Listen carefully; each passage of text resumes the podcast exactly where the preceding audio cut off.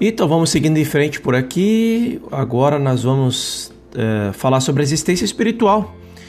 Para você que está chegando agora, nós estamos aqui fazendo os estudos do Joel Salomão Goldsmith e trazendo as palavras dele com relação à sua vida espiritual, sobre a sua atividade de cura na época. E faça o convite.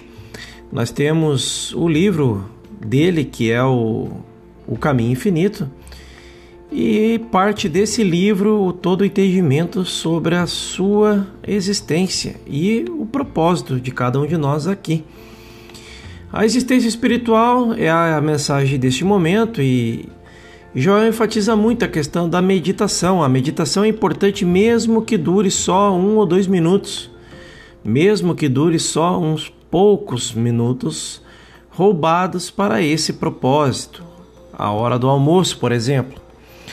É importante, além do mais, nunca se recolher, nunca ir para a cama apenas como um ser humano, porque você terá nada mais, nada menos do que uma noite de sono humano, que nos pode ser repousante ou não. Adquira o hábito de nunca fazer qualquer coisa sem primeiro abrir a sua consciência ao fluxo do espírito. Então, é, adquira esse hábito e nunca se empenhar em qualquer atividade humana sem primeiro abrir a sua consciência a esse fluxo. Nunca comece qualquer atividade humana, seja no início do dia ou ao acordar, seja ao prazer de uma refeição, seja ao sair para o mundo dos negócios, seja ao cuidar dos afazeres domésticos, seja a se recolher para um cochilo ou uma noite de sono, sem abrir a consciência especificamente ao influxo do espírito. Por um tempo você pode não conseguir nenhum resultado. Isto é, você pode não ser informado conscientemente de qualquer resultado. Mas você nunca abrirá sua consciência a Deus sem ter um resultado, mesmo se na hora você não estiver consciente dele.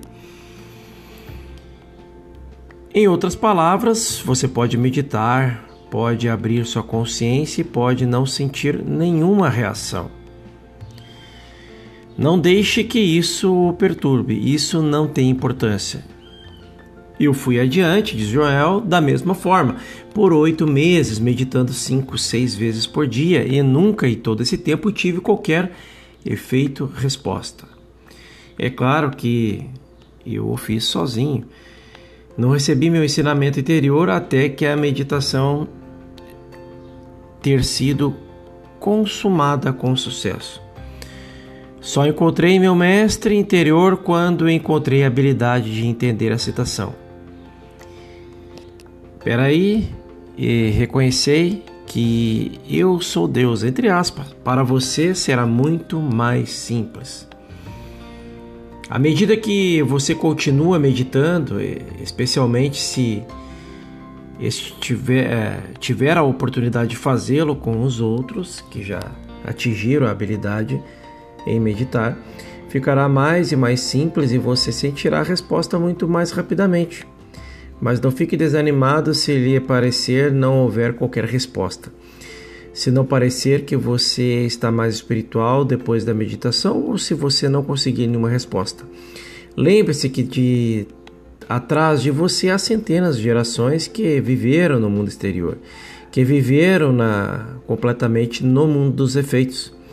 Esta é a herança de um ser humano e é isto que você deve ultrapassar. Com o tempo, se você perseverar, se verá automaticamente se firmando no centro do seu próprio ser e a partir desse ponto se sentirá como um instrumento através do qual todo o espírito flui continuamente. Você pode quase sentir como ele flui de dentro do seu ser. E para finalizar a mensagem, Joel fala: lembre-se de não ficar preocupado demais com os seres humanos. Você não está no plano humano de existência.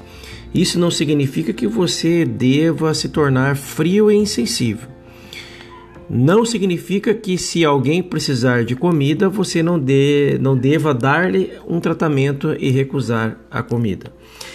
Se alguém precisar de roupa, não recuse, porque você é tão metafísico. Não quero dizer isso. Quero dizer que mesmo ao sofrer por uma por ser assim agora, não aceite a aparência como realidade, mas mantenha-se firme no plano interior, sentindo a presença de Deus. Esse é o ponto crucial e o mais importante desta mensagem. Próximo episódio vamos falar aí sobre a continuidade da identidade individual. Até lá.